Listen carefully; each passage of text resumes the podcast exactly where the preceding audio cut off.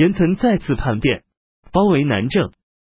汉中王刘嘉兵败逃跑，严岑于是占据汉中，随后进攻武都，被袁刘玄的助公侯李宝打败。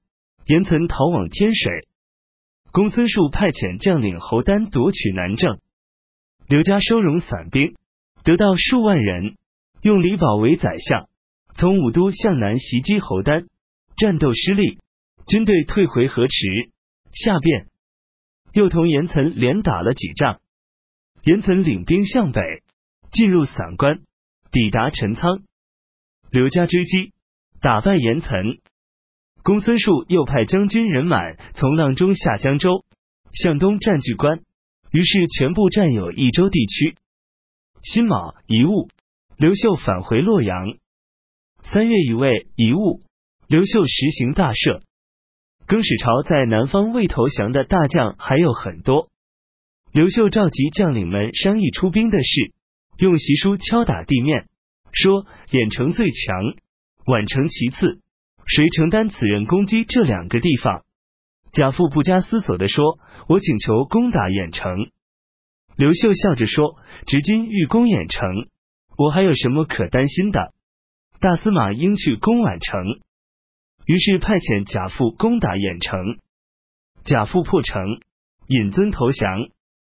又向东攻打更始朝淮阳太守鲍，鲍投降。夏季四月，虎牙大将军盖延统率驸马都尉马武等四位将军进击刘勇，打败刘勇，于是把刘勇围困在睢阳。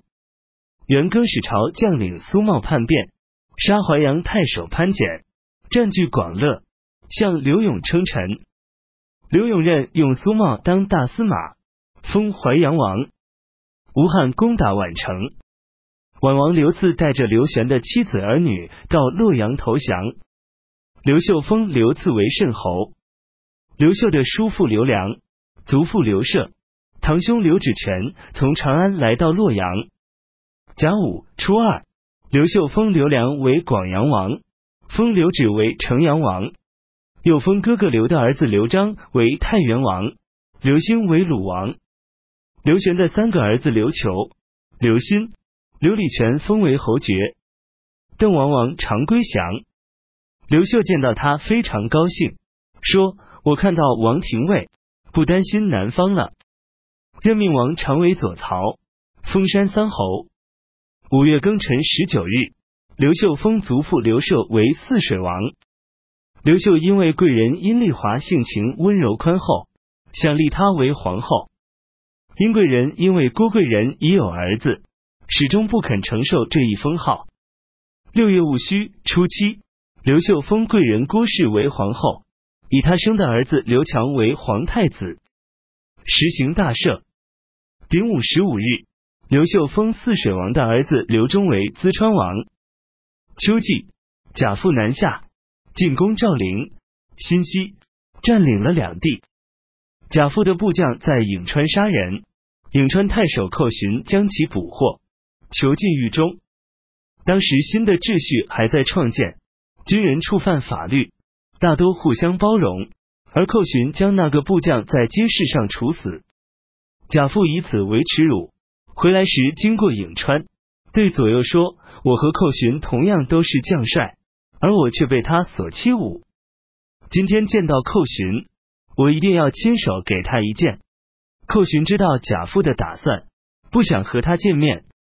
寇寻姐姐的儿子古虫说：“我是一名武将，能够佩戴宝剑在旁边侍候，一旦有变化，足可以抵挡。”寇寻说：“不能这么做。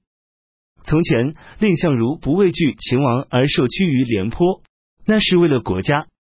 于是下令所属各县预备丰盛的供应。”储存含渣的酒浆，执金玉的军队进入颍川境内，每人全都是两份饮食。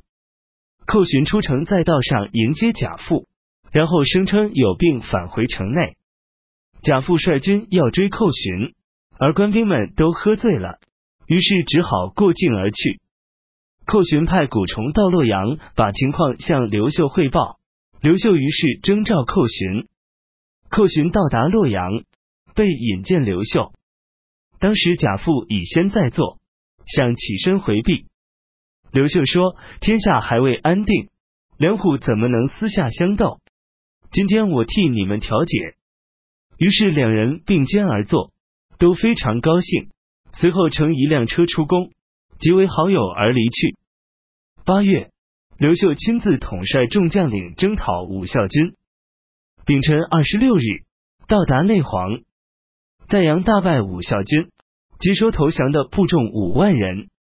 刘秀派遣游击将军邓龙协助朱福讨伐彭宠。